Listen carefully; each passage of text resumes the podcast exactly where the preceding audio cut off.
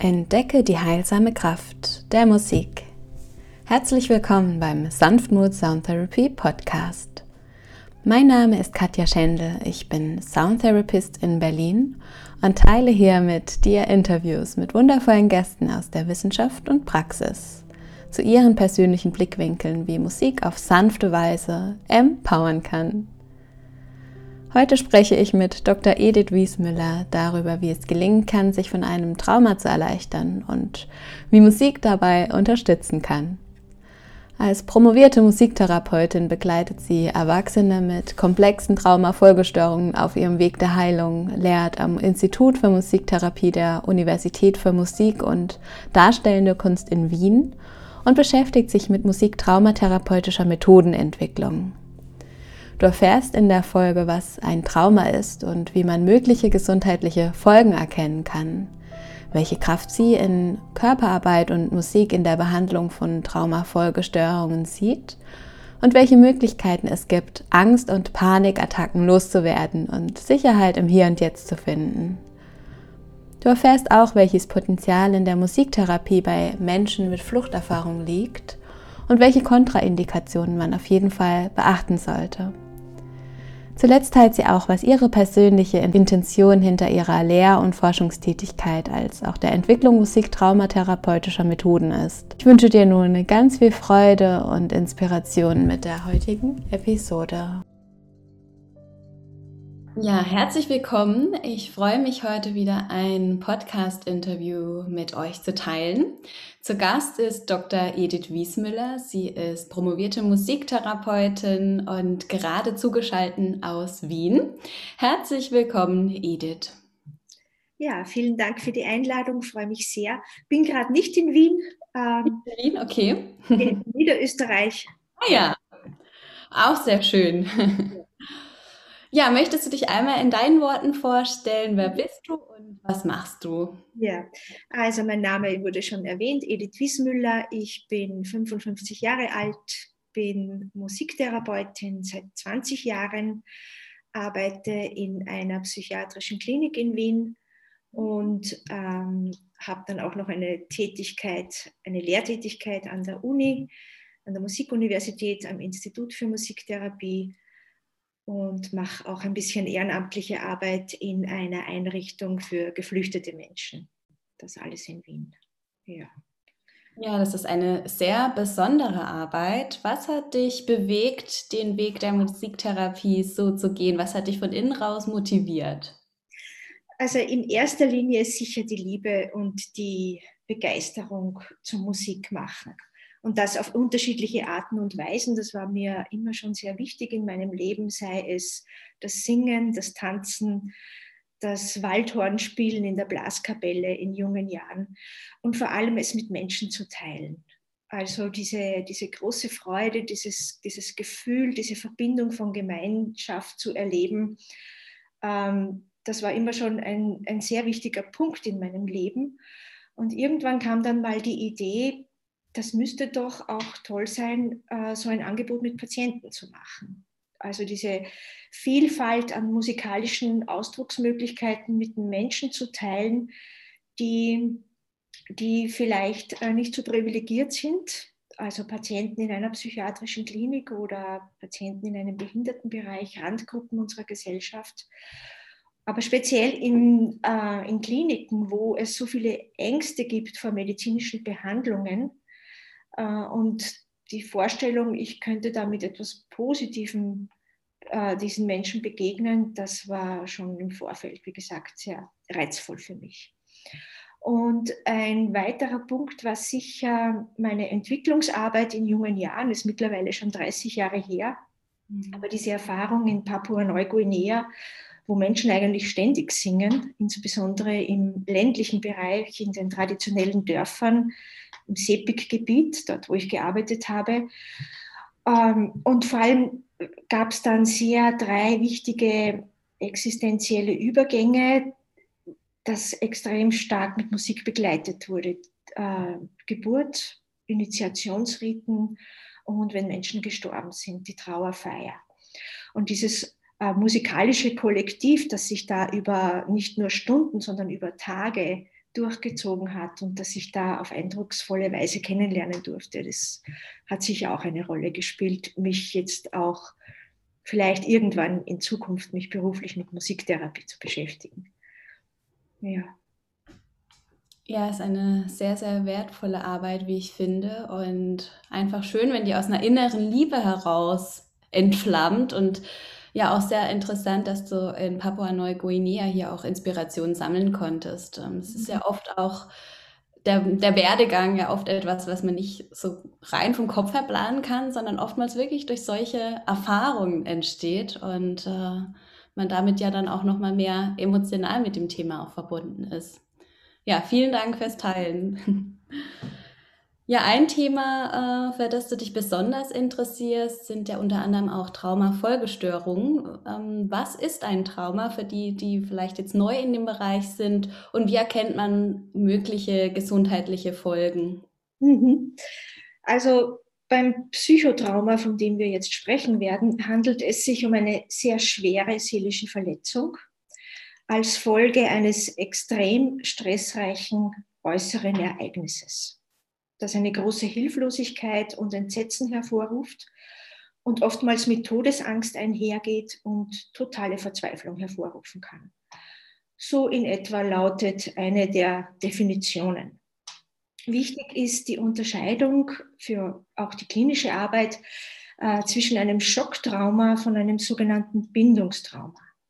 Ein Schocktrauma, das ist das, was ich soeben beschrieben habe, da können die Ursachen natürlich auch sehr vielfältig sein. Ein plötzlicher Überfall, ein sehr schwerer Unfall, auch Naturereignisse, Brandkatastrophen, plötzliche Gewalteinwirkung, wo man so stark davon überwältigt wird, dass im Körper und im Gehirn eine Extremstressreaktion hervorgerufen wird. Und man ist dann vielleicht nicht mehr in der Lage, zu kämpfen oder zu fliehen. Oder man denkt, man ist nicht mehr in der Lage zu kämpfen oder zu fliehen. Und von einem Bindungstrauma spricht man dann, wenn zum Beispiel die nächsten Bezugspersonen, die eigentlich die Beschützer sein sollten, diese Gewalt verursachen. Also die schwere Kindesmisshandlung wie die körperliche und die sexualisierte Gewalt oder auch ganz schwere Vernachlässigung. Alles, was vielleicht schon sehr früh beginnt, im Säuglingsalter oder noch früher im Mutterleib. Früher Beginn, lange andauernd, das kann äh, sehr, sehr schwere Folgen verursachen. Also das gilt es mal äh, zu unterscheiden. Hm, die typischen gesundheitlichen Folgen bei einem Schocktrauma, also wenn man jetzt davon ausgeht, äh, dass es sich um ein einmaliges Ereignis handelt, das abgeschlossen ist, das ruft so ganz typische Reaktionen hervor also die wiederkehrenden Albträume, Flashbacks, sogenannte Nachhallerinnerungen oder auch ein Vermeidungsverhalten, ein innerliches, dass man äh, versucht, nicht an das Ereignis zu denken oder auch äußerlich, man vermeidet die, einen Platz, wo das stattgefunden hat. Es kann sich äußern in erhöhter Schreckhaftigkeit, in Konzentrationsstörungen etc. Wichtig ist auch zu wissen, dass diese Reaktionen ganz normale Reaktionen auf ein abnormales Ereignis ist. Das ist auch wichtig, dass die Patienten das verstehen. Das, was sie haben, ist eine normale Reaktion. Das kann sehr entlastend wirken, weil Patienten oft denken, sie werden jetzt verrückt. Ein Schocktrauma, wenn die Patienten in einem guten Umfeld leben und ihr Leben vor dem Trauma okay war, stabil war, lässt sich, wenn es rechtzeitig erkannt wird, traumatherapeutisch gut behandeln. Und manche Menschen brauchen gar keine Traumatherapie, weil sie ein gutes soziales Umfeld haben und es kann nach und nach verarbeitet werden. Viel komplexer sind die Folgeschäden bei diesen angesprochenen Bindungstraumatisierungen. Also man spricht ja auch von Kindheitstrauma bzw. Entwicklungstrauma. Das ist deswegen so, weil die Gehirne von Säuglingen und Kleinkindern ja noch nicht ausgereift sind. Also das wird die normale Gehirnentwicklung gestört. Deshalb können schon massive Schäden entstehen und und diese komplexen Traumafolgestörungen, die können dann natürlich sehr vielfältig sein, so dass man vielleicht, wenn man solchen Kindern, Jugendlichen oder später auch Erwachsenen begegnet, vielleicht gar nicht auf die Idee kommt, dass das ein Trauma ist, weil, weil sich anders zeigt. Schwere depressive Zustände, generalisierte Angststörung, psychosomatische Störungen, diese Dinge. Aber natürlich können auch Erwachsene so ein komplexes Trauma erleben. Also die Kindheit war vielleicht in Ordnung und dann passiert etwas sehr Heftiges. Denken wir an Krieg, Verfolgung, Fluchterfahrungen, lange Gefangenschaft, Lagerhaft oder im schlimmsten Fall die Folter, die Massenvergewaltigungen im Krieg. Das sind sehr extreme Lebensereignisse, die über leider auch über lange Zeiträume andauern kann, können. Und was man aus der Traumaforschung weiß, ist immer, wenn äh, die Gewalt durch Menschen verursacht entsteht, dass das viel schlimmere Auswirkungen hat in der Folge. Das heißt, immer wenn ich persönlich gemeint bin, wenn meine eigenen Körpergrenzen so massiv überschritten und verletzt wurden, dann brauche ich viel länger dazu, diese Ereignisse zu bewältigen, als wenn man von so einem sogenannten Schicksal sprechen könnte. Ohne, ich will jetzt nicht Schocktraumata und schwere Unfälle bagatellisieren, ganz und gar nicht. Das ist alles schrecklich. Nur die Bewältigungsmöglichkeiten sind in unserer Psyche, irgendwie funktioniert das anders, als wenn wir ganz massiv von Menschen verletzt wurden. Soweit mal. Die ja, gut zu hören, dass es so verschiedene Arten von Trauma gibt und auch woran man sie vielleicht erkennen kann und wie wichtig auch ein gutes Umfeld in dem Moment ist. Der eine hat es dann vielleicht schon ähm, wie du es ja auch äh, schon gesagt hast, je nachdem, in welchem Umfeld man sich privat auch bewegt. Für den anderen ist es wichtig, sich dennoch in guten Händen zu wissen und vielleicht auch eine Behandlung aufzusuchen. Da könnte ja vielleicht für den einen oder anderen Musiktherapie die passende sein. Was bedeutet für dich persönlich Musiktherapie und welche Rolle spielt sie in der Behandlung von Traumafolgestörungen? Also ich spreche gerne über den besonderen Spielraum der in der Musiktherapie eröffnet wird. Äh, das ist einerseits ein Spielraum, der genug Sicherheit und Halt bietet. Das gilt für alle äh, Menschen, mit denen wir arbeiten, aber ganz besonders für Traumatisierte, weil denen ja dieses ganz grundlegende Gefühl durch diese traumatisierende Erfahrung verloren gegangen ist. Und andererseits ein Spielraum, der viel Weiterentwicklung ermöglicht, der viel Freiheit ermöglicht wo sich Spielräume in weiterer Folge des äh, Therapieverlaufs sich entwickeln können. Musiktherapeutische Angebote sind immer als eine Einladung zu verstehen, etwas in diesem Spielraum auszuprobieren. Das ist eine breite Palette, ob es Klänge sind, Geräusche, Rhythmen, Lautstärken, Dynamiken, auf Instrumenten, die für die Menschen einfach zu spielen sind, und es kann am Beginn vielleicht wirklich nur mal ums Ankommen gehen und um die Selbstfürsorge. Was klingt gerade für Sie angenehm? Was tut Ihnen jetzt gerade gut? Geht es mehr um Beruhigung? Geht es mehr um Aktivierung? Ja, also so ein, ein schrittweises sich herantasten in der, in der Begegnung, in der verbalen sowie auch in der musikalischen. Musiktherapie mit traumatisierten Menschen gelingt dann gut, wenn sich diese Patienten mit meinem Angebot und mit mir als Person sicher fühlen. Das ist der ganz wichtige Boden, der trägt, der es eben dem Patienten erlaubt anzukommen, wie schon gesagt. Es gibt diesen schönen traumatherapeutischen Satz, dem Trauma das Tempo nehmen und den Ressourcen das Tempo geben. Das ist sehr wichtig, weil wir sprechen ja bei traumatisierten Menschen von sogenannten Traumastress, der sich im Gehirn und im Körper immer wieder zeigen kann. Und der Traumastress verhindert es, dass die Gegenwart tatsächlich erlebt werden kann, wahrgenommen werden kann. Das heißt, traumatisierte Patienten sind oft, auch wenn die Traumatisierungen längst vorbei sind, innerlich noch immer mit dem Ereignis beschäftigt und mit dem Überleben beschäftigt. Das heißt, ich kann noch so tolle musikalische Angebote machen. Wenn die Patienten im Stress stecken, dann kann da nichts wahrgenommen bzw. umgesetzt oder integriert werden. Also viel Behutsamkeit ist nötig, sehr basale, sehr einfache Angebote, nicht überfordernd sein ich meine, gerade bei erwachsenen Traumatisierten ist, es, ist eine psychoedukative Vorgehensweise sinnvoll. Das heißt, dass die Patienten ihre eigenen Symptome verstehen lernen, um auch zu lernen, wie sie sich selber schützen können, auch im, im musikalischen Tun. Und das lässt sich sehr gut äh, ausprobieren. Also diese Selbstschutz- und Kontrollmechanismen zu entwickeln. Äh, ein, ein, konkretes Beispiel ist das Kennenlernen der Musikinstrumente zu Beginn des Therapieprozesses. Also wie halte ich das in der Hand? Wie fühlt sich's an? Was ist daran angenehm? Wird es positiv erlebt? Oder ist es unangenehm oder gar angstauslösend?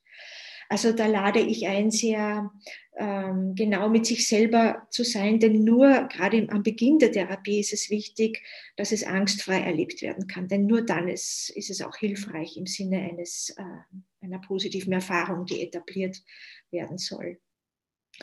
Äh, um, um auf Ihre Frage zurückzukommen, welche Rolle Musiktherapie mit Traumatisierten spielt, dann würde ich sagen, in erster Linie eine ressourcenorientierte wir können mit Hilfe der Musik im Rahmen einer tragfähigen und vertrauensvollen therapeutischen Beziehung, wenn diese positiv erlebt wird, also vor allem das aktive Spiel, äh, ein Gegengewicht zu den Traumaerfahrungen erzeugen. Und das ist sehr wesentlich, dass Patienten mit Hilfe der Musik ein gewisses Maß an psychischer Stabilisierung erlangen können. Also alles, was Patienten gerade erleben an Symptomatik, wie die erwähnten Albträume, die Angstzustände, die Panikattacken, was immer es ist, geht es immer um die Frage, wie, was ist das Gegenteil davon und wie kann ich es musiktherapeutisch anbieten, etablieren. Ja, und in weiterer Folge, wenn die Patienten dann dazu bereit sind und das auch selber wollen und sich äh, stabil genug fühlen, dann ist es auch möglich, mit Hilfe musiktherapeutischer Methoden traumatische Teilinhalte zu bearbeiten. Das benötigt aber schon sehr viel Erfahrung und entsprechende Weiterbildungen, traumatherapeutische Weiterbildungen, um tatsächlich State of the Art behandeln zu können. Kommen wir vielleicht später noch darauf zurück.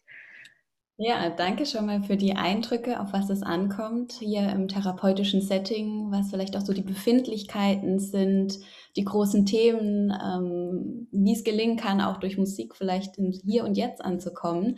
Und dass natürlich auch die entsprechende Erfahrung von Therapeutenseite oder Qualifikation auch da sein muss, ganz, ganz wichtig. Ähm, ja, interessant. Jetzt weiß ich, dass unter unseren Hörern hier viele Menschen mit dabei sind, die sich auch für Ganzheitlichkeit interessieren oder auch für Körperarbeit.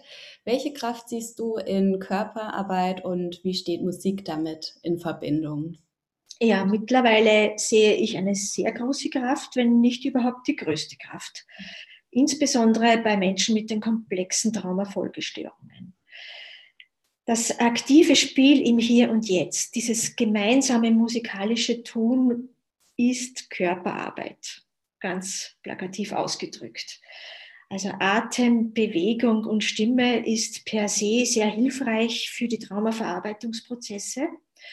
Das sagen auch federführende Experten, etwa der amerikanische Traumaforscher Bessel van der Kolk oder auch Peter Levin. Also so Themen wie zum Beispiel Rhythmus, das eigene Tempo finden. Wie bin ich gerade da? Bin ich innerlich unruhig oder bin ich innerlich völlig äh, äh, in einem Dämmerzustand oder überhaupt weggetreten im Sinne eines äh, dissoziativen Zustands? Da ist es sehr wichtig, äh, dass wir beim Körper beginnen.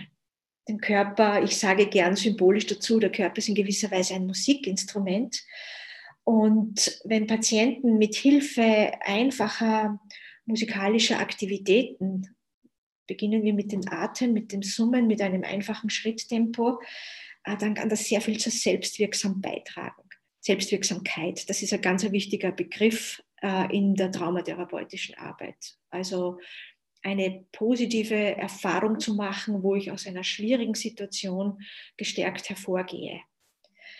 Ähm, ein Beispiel, ein Musikinstrument herzunehmen, sind zum Beispiel die Vibrationen von einem Gongspiel. Wenn das körperlich erlebt werden kann, kann das ein neues Spürbewusstsein erzeugen. Komplex traumatisierte Menschen, vielleicht gerade mehrheitlich meiner Erfahrung nach Frauen, äh, Betroffene nach schweren Vergewaltigungen im Krieg. Ich habe viele Frauen aus der Balkanregion, die jetzt in Österreich leben, äh, vom ehemaligen Jugoslawienkrieg her. Und die waren körperlich wahnsinnig erstarrt. Das war sichtbar von außen. Sie haben es auch selber beschrieben. Und wenn der Gong äh, oder auch das Monochord, das sind Instrumente, die sehr viel Schwingung erzeugen, aber wenn das positiv erlebt wird, das ist immer wichtig, dass das Musikinstrument positiv besetzt wird von der subjektiven, vom subjektiven Erleben her.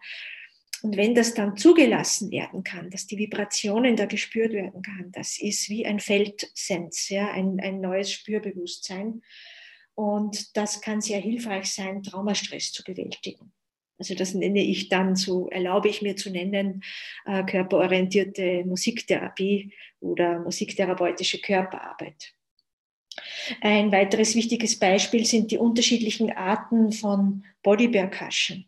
Also angepasst an die Möglichkeiten des Patienten. Es soll nicht überfordernd sein, aber auch nicht unterfordernd. Und gerade Menschen, ähm, wo die Körpergrenzen so massiv verletzt wurden, wenn diese Menschen lernen, ihre Körpergrenzen wieder gut zu spüren, und auch äh, dazu dies, diesen, dieses akustische Geräusch zu haben, dann ist es nicht nur etwas, das vielleicht Spaß macht, weil man in der Gruppe gerade eine Body Percussion hat, sondern es gibt ein unglaubliches Gefühl von, von Identitätsstärke auch. Ich spüre meinen Körper wieder. Der ist lebendig, aber da ist meine Grenze zwischen Innen- und Außenwelt.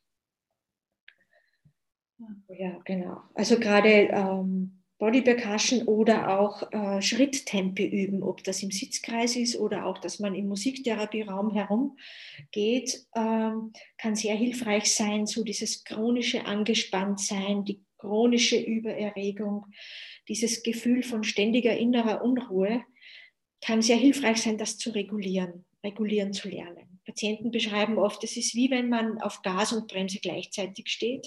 Es ist ein, ein, ein ganz ein ein, ein, hoher Leidensdruck, ein ganz ein schlimmes Körpergefühl. Und dadurch, dass sie immer so angstüberflutet sind, kommen Patienten von sich aus nicht auf die Idee, sich jetzt irgendwie körperlich zu regulieren. Also es braucht schon dieses Halt gegen die, gegenüber, um sich das überhaupt mal zu trauen, ganz bewusst die Aufmerksamkeit auf die Füße zu lenken. Spüre ich überhaupt den Kontakt mit dem Boden? Oder wie ist es, wenn ich durch den Raum gehe, als wenn ich ganz starr auf meinem Stuhl sitzen bleibe? Also das wäre so ein, ein, paar Gedanken zum Thema Körperarbeit. Äh, ganz wichtig noch, äh, was mir jetzt noch dazu einfällt, ist, es gibt ja ein gewisses Körpergedächtnis. Peter Levin spricht davon, der Körper speichert nicht nur positive, leider auch traumatisierende Erinnerungen und die können wie eingefroren sein. Und wenn Patienten sich in so einer Schreckstarre befinden und wir so ganz einfache Übungen anbieten und die auch immer wieder vorzeigen und mit dabei mitmachen, dann kann der Körper mit der Zeit das Gefühl kriegen, er kann von etwas weggehen. Und dieses Weggehen können, dieser Impuls, auch von mir aus aus dem Musiktherapieraum rausgehen zu können, ist eine ganz wichtige Erfahrung, weil in der, im direkten traumatischen Ereignis die Patienten so starr geblieben sind. Und das kann sich, kann eine Eigendynamik äh, bewirken, sodass bei jedem kleinen Stress die Patienten sofort in die Starre hineinrutschen. Und das wäre sozusagen das, das Gegengewicht, diese Schrittübungen anzubieten oder eine Body Percussion. Ja. Ja, das Spüren scheint hier sehr, sehr wichtig zu sein. Und ähm, wie schön, wie auch hier Musik und Körper Hand in Hand gehen können, ähm, wenn man sich dessen auch bewusst ist. Und ja, faszinierend, was das auch ähm, beitragen kann zur Selbstwirksamkeit und mit seiner Identität wieder mehr in Kontakt zu kommen. Also sehr schön und ähm, bin auch nochmal überrascht, dass du diese Wichtigkeit von Körperarbeit nochmal so betonst und ja. Ja, das also vielleicht da ein Satz dazu.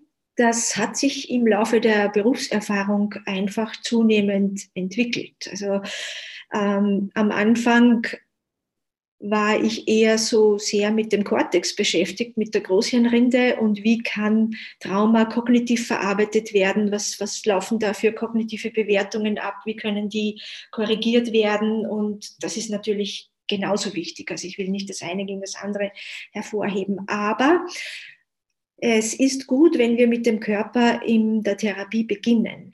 Ja, weil im Hirnstamm eben diese Kampffluchtreflexe sitzen oder auch die Erstarrungsreaktion. Also vom Hirnstamm geht ganz viel ähm, Körperliches aus, um es ganz vereinfacht auszudrücken. Und daher ist es gut, wenn wir beim Körper beginnen, vor allem wenn wir phänomenologisch schon sehen, dass die Patienten entweder sehr starr sind oder sehr übererregt sind. Mhm. Direkten Kontakt ja, ermöglicht einen guten Zugang zu sich selbst über den Körper ähm, zu starten. Und ich finde es auch sehr schön, wie du hier die Brücke aufschlägst zwischen Körperarbeit, ähm, Körper und Gehirn. Sehr, sehr toll. Ja, ich glaube, Angst- und Panikattacken sind auch ein, äh, etwas, das oft vorkommt, gerade im Kontext von Trauma. Wie kann es denn gelingen, Angst- und Panikattacken loszuwerden und Sicherheit im Hier und Jetzt zu finden? Ja, das ist eine sehr wichtige Frage, weil gerade in einer psychiatrischen Klinik kommt das ja häufig vor oder das ist ja auch oft der Aufnahmegrund, warum Patienten in stationäre Behandlung müssen. Wenn Patienten direkt in der Musiktherapie eine Panikattacke bekommen würden, dann ist natürlich Krisenintervention angesagt. Und da bin ich auch sehr psychoedukativ und versuche sehr beruhigend zu sein und sage, okay, Sie haben gerade eine Panikattacke. Das ist sehr unangenehm, Gott sei Dank nicht gefährlich. Natürlich muss man andere organische Ursachen ausschließen, das ist klar.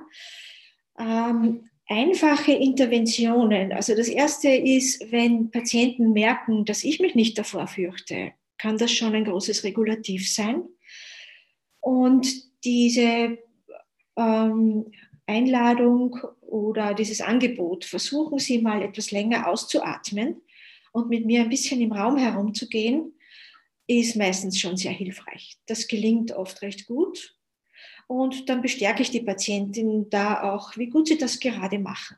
Ja, sie gehen mit mir im Raum herum und versuchen sie gerade bei der Aufmerksamkeit bei dem zu bleiben, was sie gerade tun. Wir spazieren hier herum. Und wenn die Instrumente schon bekannt sind, kann man dazu eine Handtrommel nehmen und diesen Schrittrhythmus auf einer Handtrommel vertonen und marschieren, und wir marschieren hier im Raum. Und ich frage dann immer, wie es gerade jetzt? Wird es mehr, wird es weniger, bleibt es gleich? Und sie machen das gerade sehr gut. Und erkläre auch immer, wenn sie ein bisschen länger auf, ausatmen, beruhigt sich ihr Nervensystem automatisch. Wenn ich merke, es wird schwierig, dass, dass sich die Patienten nicht so gut darauf einlassen können, ähm, kann es so darum gehen, äh, zu fragen, können Sie mir sagen, wie spät es ist? Oder können Sie die Instrumente kurz aufzählen, die Sie gerade sehen? Oder was ist gerade vor ihnen. Also Panikattacke ist immer, könnte man so verstehen, dass die Patienten unbewusst durch etwas getriggert wurden und der Körper will von dieser unerträglichen Situation weggehen. Daher dieses heftige Atmen, diese panisch, dieser panikartige Gesichtsausdruck.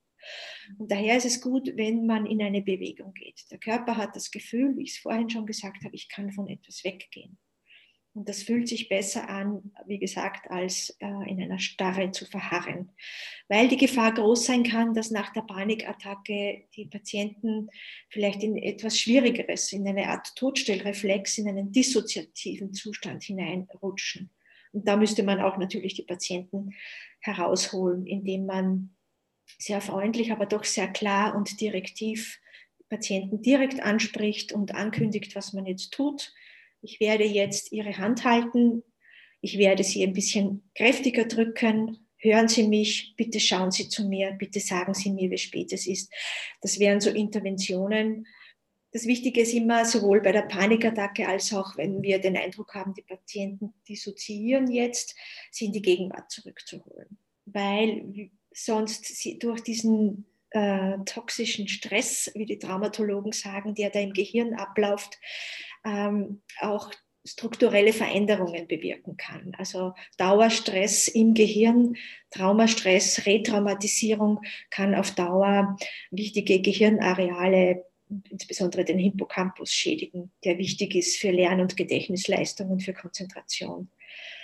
Also das, das Tolle ist in der Musiktherapie, dass man die Panikattacke musikalisch loslassen kann. Ja, durch ein Links-Rechts-Spiel auf einem einfachen Xylophon oder auf Blöcken oder auch ein, ein Trommelspiel. Wenn das grundsätzlich äh, angenehm erlebt wird, kann durch dieses Links-Rechts-Spiel, dieses bilaterale Stimulieren ähm, helfen, dass etwas abfließen kann. Es kann wirklich verarbeitet werden, dieses Symptom, das sich gerade zeigt. Und ich begleite das auch verbal immer wieder. Ja. Mhm. Wird es äh, mehr oder weniger oder bleibt es gleich? Und wenn die Patienten sagen, ja, es ist schon viel besser, ich werde ruhiger, es ist angenehm, okay, lassen Sie es noch mehr abfließen. Vielleicht auch durch einen verlängerten Ausatmen. Und wenn ich merke, Patienten beginnen plötzlich erleichtert zu seufzen, das ist ja ein wichtiges Regulativ, äh, ein, ein, auch wichtig zur Affektregulation, und denken gerade an etwas Schönes oder bemerken gerade den wunderschönen Specht, der vor, beim Fenster vorbeigeflogen ist. Und sagen, okay, genießen Sie es bewusst, lassen Sie es innerlich noch ausbreiten, diese gute Erfahrung. Oder wenn man weiß, dass äh, der Gong oder irgendein Glockenspiel wird angenehm erlebt, diesem Klang nachzulauschen und wenn es angenehm ist, wo spüren Sie es gerade im Körper? Wie ist es gerade jetzt? Vielleicht beginnt etwas zu vibrieren, vielleicht wird etwas weiter in der Kehle, in der Brust. Also mit solchen Interventionen kann viel verstoffwechselt werden, im wahrsten Sinne des Wortes. Also auch hier ist eine angenehme und passende Beziehung wieder sehr, sehr wertvoll, nehme ich mit. Und äh, auch so dieses Abfließen lassen, wie du es so schön mhm. bezeichnet hast, scheint sehr wichtig zu sein und da neue positive Erfahrungen gemeinsam zu sammeln. Ja, wundervoll. Du hast auch erzählt, du arbeitest mit Menschen mit Fluchterfahrung. Welches Potenzial siehst du hier in der Musiktherapie? Ja, also das ist eine ganz spezielle Herausforderung und auch eine sehr schöne Arbeit. Ich frage Menschen die geflüchtet sind, sehr gezielt, das mache ich eigentlich immer, aber ganz besonderes Augenmerk ähm, bei den Fluchterfahrungen bei den Menschen ist, dass ich sehr gezielt nach der Lieblingsmusik frage, ob es die gibt, ähm, beziehungsweise ob es ähm, Lieblingsmusik aus dem Herkunftsland gibt, sei es moderne oder traditionelle Musik. Da lässt sich sehr viel zum therapeutischen Beziehungsgeschehen beitragen wenn ich mich als Therapeutin für die Herkunft, die, die Kultur, die Identität interessiere, dann ist das eine wichtige Würdigung und Wertschätzung. Ich frage oft, wie singt man eigentlich bei euch? Wie tanzt man? Wie feiert man? Wie trauert ihr? Und manchmal sind die Menschen dann sehr motiviert und bringen mir sogar ein traditionelles Lied bei oder spielen es mir vom Smartphone vor. Und ähm, lernen wir ein Lied in der Muttersprache. Das kann auch große Freudeaffekte hervorrufen, wenn ich dann versuche mitzusingen. Und echte Freude und Spaß kann gerade bei traumatisierten Geflüchteten, die mit großer Angstsymptomatik zu uns äh, zur Aufnahme kommen, das kann eine ganz wunderbare und wichtige Erfahrung sein. Ja, es klingt sehr berührend, ähm, vor allem auch, wie man doch über das Thema Musik wirklich so den, die Seele des anderen ähm, kennenlernen kann. Und das schafft, glaube ich, auch ganz schnell so ein freundschaftliches, ähm, menschliches Verhältnis. Ja. Vor das, das gegenseitige Voneinander lernen. Mhm. Es ist so ein Arbeiten auf Augenhöhe. Das ja. ist sehr, sehr wichtig. Sehr, sehr bereichernd. Ja, es ist, ähm, kommt auch rüber, dass das wirklich auch ein, ein komplexes und sensibles Thema ist und dass dann sehr bewusster Umgang auch wichtig ist mit dem Thema Trauma. Ähm, Gibt es denn auch Kontraindikationen, also Dinge, die man ähm, beachten sollte im Rahmen von der Therapie oder auch vielleicht im Alltag? Ja, das ist eine sehr wichtige Frage. Wenn wir nochmal bei den Geflüchteten bleiben, um ein Beispiel zu nehmen, es kann vorkommen, dass Geflüchtete die Musik aus dem Herkunftsland völlig ablehnen. Und das gilt es natürlich zu respektieren. Es kann sein, dass die Musik in unmittelbarer Verbindung mit einem traumatischen Ereignis gestanden hat. Mhm. Wir wissen aus Berichten von Amnesty International und ich weiß es auch aus Berichten meiner eigenen Patienten, das ist jetzt ein Extrembeispiel, dass Musik in Gefängnissen als Foltermethode eingesetzt wurde und wird. Und dann ist die Musik wirklich ein Triggerreiz und kann zur Retraumatisierung führen.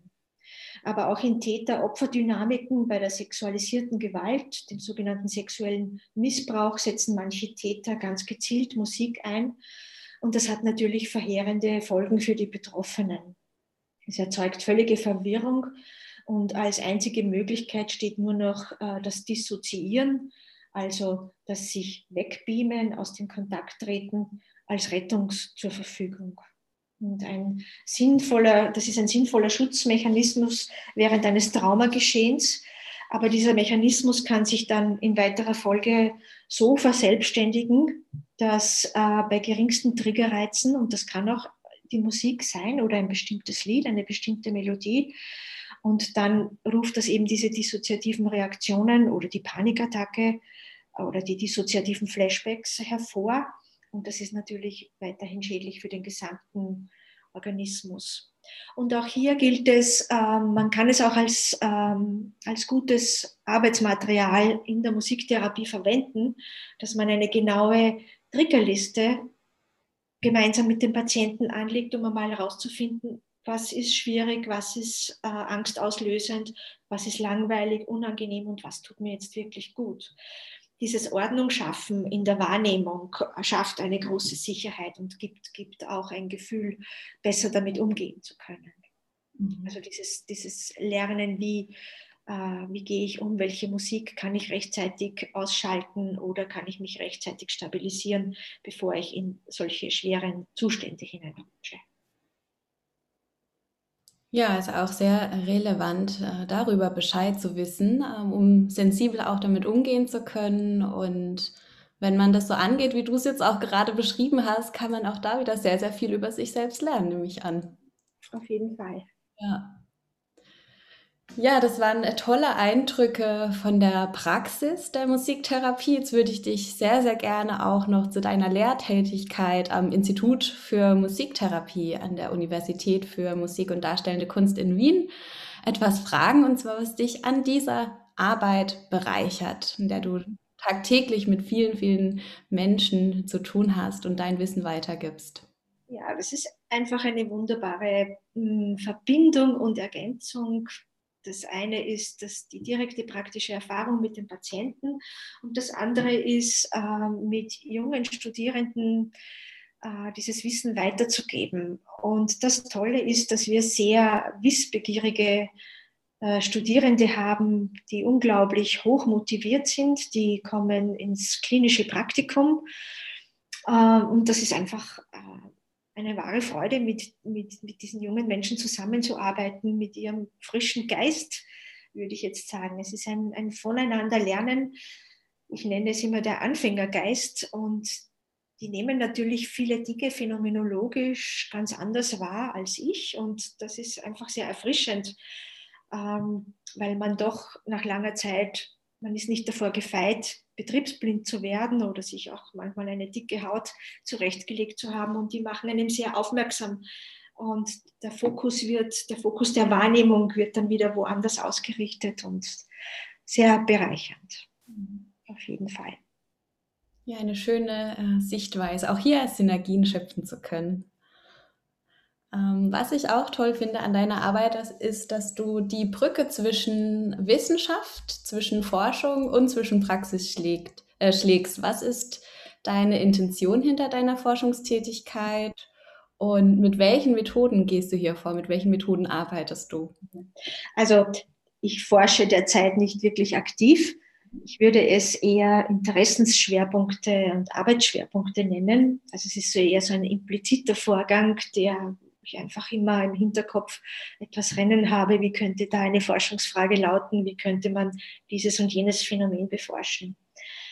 Und da geht es mir nicht allein so. Also das beschäftigt auch viele meiner geschätzten Kollegen und Kolleginnen, um diese Bandbreite musikalischer Möglichkeiten und musiktherapeutischer Wirkfaktoren, die gerade für Traumatisierte wichtig sind, damit sie positive Erfahrungen leben können, da sehr genau hinzuschauen. Also wir sprechen vom musikalisch, musiktherapeutischen Beziehungsraum, der musikalischen Dialog. Ähm, da ist auch schon viel beforscht und entdeckt worden und kann im traumatherapeutischen Kontext kann da nochmal neu Bezug genommen werden. Äh, was ich damit sagen will, ist, einerseits haben wir so viel an, an qualitativer und quantitativer Methodik. Wir müssen das Rad einerseits nicht neu erfinden. Andererseits ist es aber wichtig, die wesentlichen Forschungserkenntnisse aus der Psychotraumatologie auf jeden Fall zu berücksichtigen, um nicht ähm, zu schaden, unter Anführungszeichen. Also wir haben als Musiktherapeutinnen die Aufgabe, uns traumatherapeutisch weiterzubilden, hilfreiche und angemessene Methoden zu erlernen und entsprechend zu adaptieren. Also die Traumatherapie ist ja etwas, das man als Therapieschulen übergreifend verstehen könnte. Es gibt ja nicht die spezielle Traumatherapie, sondern unglaubliche vielfältige Methoden und Technikenauswahl. Und das Trauma ist ja auch komplex und somit auch mittlerweile die Therapiemöglichkeiten. Und die Idee ist, dass, äh, ob es die unterschiedlichen psychotherapeutischen Schulen sind und die Musiktherapie hat ja auch unterschiedliche Schulen und Verfahren, äh, das in das, in das eigene Methodeninventar zu integrieren. Also das ist ganz wichtig zu wissen und dass wir nur das tun, was wir gut können, um eben äh, nicht noch mehr äh, die Patienten in Leidenszustände zu bringen. Ich nenne ein paar Beispiele, zum, zum Beispiel die Imaginationsübungen mit musikalischer Verankerung. Das ist etwas, das äh, Luise Redemann zum Beispiel sehr schön beschrieben hat, äh, die gut in äh, sämtliche psychotherapeutische oder musiktherapeutische äh, Einzeltherapien eingebettet werden können. Und das Tolle in der Musiktherapie ist, eine Imaginationsübung, sei es der innere sichere Ort, um ein Gegengewicht zu dieser Unsicherheit, zu dieser bedrohlichen Welt zu etablieren, äh, die lässt sich gut musikalisch verankern. Es kann, es kann unterschiedliche Reihenfolgen geben. Es kann aus einem, einer Erfahrung in der Musiktherapie entstehen, wo der Patient sagt, dieses Instrument ist so angenehm. Nur wenn ich das höre, geht es mir wirklich gut. Da vergesse ich alles um mich herum und ich kann mich wirklich beruhigen und entspannen. Das wäre eine Möglichkeit zu sagen, jetzt könnten wir einen inneren sicheren Ort, der wirklich absolut sicher ist, äh, den könnten wir jetzt da etablieren. Also das wird dann aufgeschrieben, wird sehr genau abgefragt, was Sie innerlich sehen, hören, riechen, schmecken, tasten, eine gute Begrenzung in der Vorstellung schaffen. Und mit Hilfe dieser Musik meine ich, dass noch mehr neuronale Verknüpfung im Gehirn entsteht und dadurch dieser innere sichere Ort besser verankert werden kann. Oder umgekehrt, man entwickelt vorher in der Imaginationsübung diesen Ort und findet dann eine entsprechende Musik, einen entsprechenden Klang dazu. Also das wäre so eine Integration einer traumatherapeutischen, traumatherapeutischen Methode in das musiktherapeutische Setting zum Beispiel. Ja, konnte man sich jetzt sehr schön reinversetzen. Ein sehr schön äh, bildhaftes Beispiel. Und ähm, ja, auch hier scheint es wirklich Sinn zu machen, interdisziplinär auch zu arbeiten, also auch verschiedene Disziplinen wieder zusammenzuführen. Und das finde ich auch das Schöne daran, dass ja, man einfach über Bereiche hinaus auch zusammenarbeitet. Hm. Ja, die, die traumaorientierten Psychotherapeuten haben uns viel zu sagen und ich denke auch mittlerweile hat die Musiktherapie kann einen Beitrag leisten zu dem, was, was da rausgefunden wurde. Mhm. Eben dieses, dieses Differenzierungslernen, das sehr genau unterscheiden, was wird subjektiv positiv erlebt und mit dem kann sehr gut traumatherapeutisch gearbeitet werden.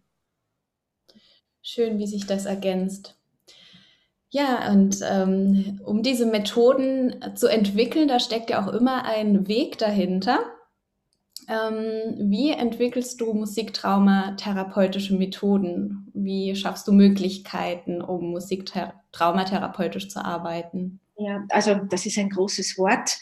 Ich würde eher sagen, ähm, hm, es ist ein kleinschrittiger Prozess es entsteht einerseits aus der direkten praktischen musiktherapeutischen Arbeit, wo ich denke, jetzt könnte dieses und jenes äh, der nächste Schritt sein in meiner Intervention. Ähm, andererseits beschäftige ich mich natürlich theoretisch und praktisch immer wieder mit Methoden ähm, aus den traumatherapeutischen Feldern, die andere bereits entwickelt haben und versuche diese zu verbinden. Also eh wie das Beispiel jetzt mit der Imaginationsübung war. Mhm. Aber ich möchte jetzt noch auf ein Beispiel eingehen. Das ist zum Beispiel das musikalische Rollenspiel. Ja, das kommt, gibt unterschiedliche ähm, interdisziplinäre Felder, wo, da, wo Rollenspiele ja entwickelt werden, sei es im Psychotrauma oder auch in der systemische, systemischen Arbeit.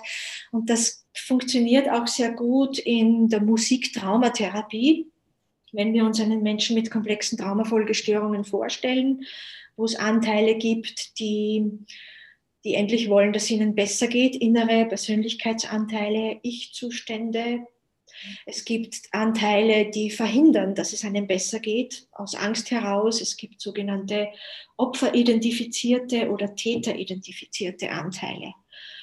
Und wenn Patienten dafür zugänglich sind, dann könnte man mit Hilfe der Musik, des musiktherapeutischen Instrumentariums diese Anteile einem Instrument zuordnen.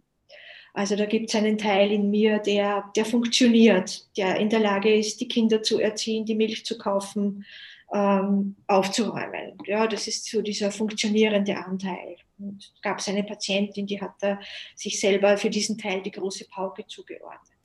Und dann gibt es einen sehr verletzten Anteil, weil das Trauma, das vielleicht schon viele Jahre zurückliegt, noch immer nicht verarbeitet werden konnte.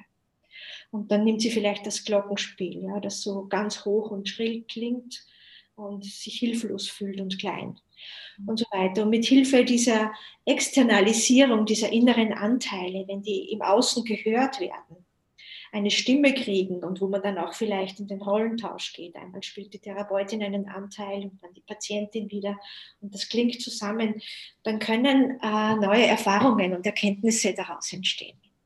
Also das ist so ein, ein, ein Prozess, habe auch nicht ich erfunden, das war die Kolleg eine, eine Kollegin aus Deutschland, die Dörtje Pommerin. Sie nennt das das innere Orchester.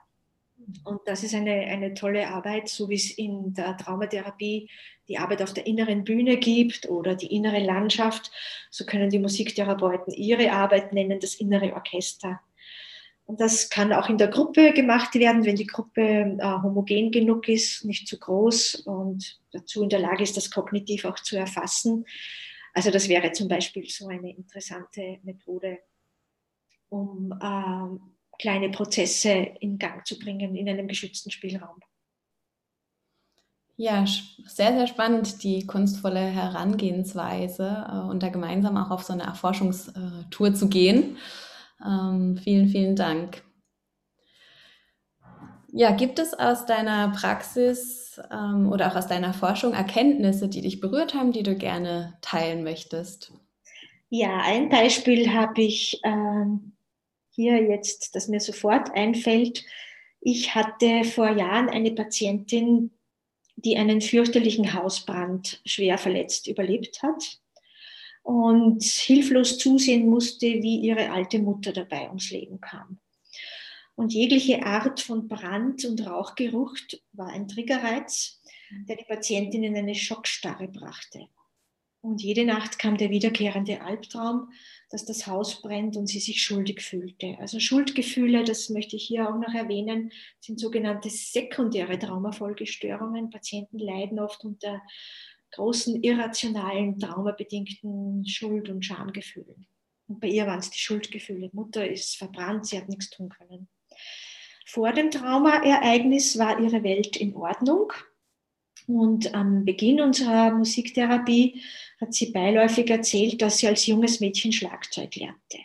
Da haben wir angesetzt. Also das Schlagzeug wurde im Therapieprozess zu einer großen Ressource, hat ihr Spaß gemacht hat aber nicht geholfen, die Albträume abends zu beseitigen. Also die, die, die, die heftige Symptomatik wurde dadurch nicht besser.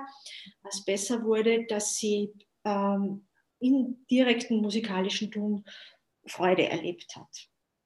Aber sie wurde dann doch zunehmend stabiler und sie hat dann von sich aus gesagt, und das ist immer gut, wenn die Patienten von selber ähm, mit ihren Wünschen und Bedürfnissen kommen und sagen, sie möchte diese Schuldgefühle loswerden. Das quält sie unendlich, so stark, dass sie es, es ist einige Jahre her, dass die Mutter bei diesem Brand gestorben ist und sie hat es bis jetzt nicht geschafft, äh, das Grab der Mutter zu besuchen. Ähm, und so haben wir uns folgendermaßen ähm, angenähert. Ähm, Die Mutter, die ums Leben kam, bekam in der Therapie stellvertretend ein Instrument, die Leier zugeordnet. Und die Patientin hatte sich für sich die Trommel ausgesucht. Und dann haben wir ein Rollenspiel gemacht, ein musikalisches, wo wir auch immer wieder die Rollen gewechselt haben. Also einmal war ich in der Rolle der verstorbenen Mutter, spielt mit der Tochter, einmal war die Patientin in der Rolle, vice versa. Und äh, was während der Musik schon geschah, ist, dass die Patientin wirklich ihre Trauer zulassen konnte. Es flossen viele Tränen und auch ich war sehr berührt.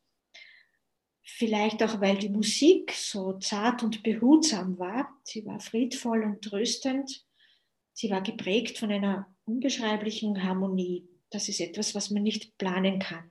Das geschieht einfach.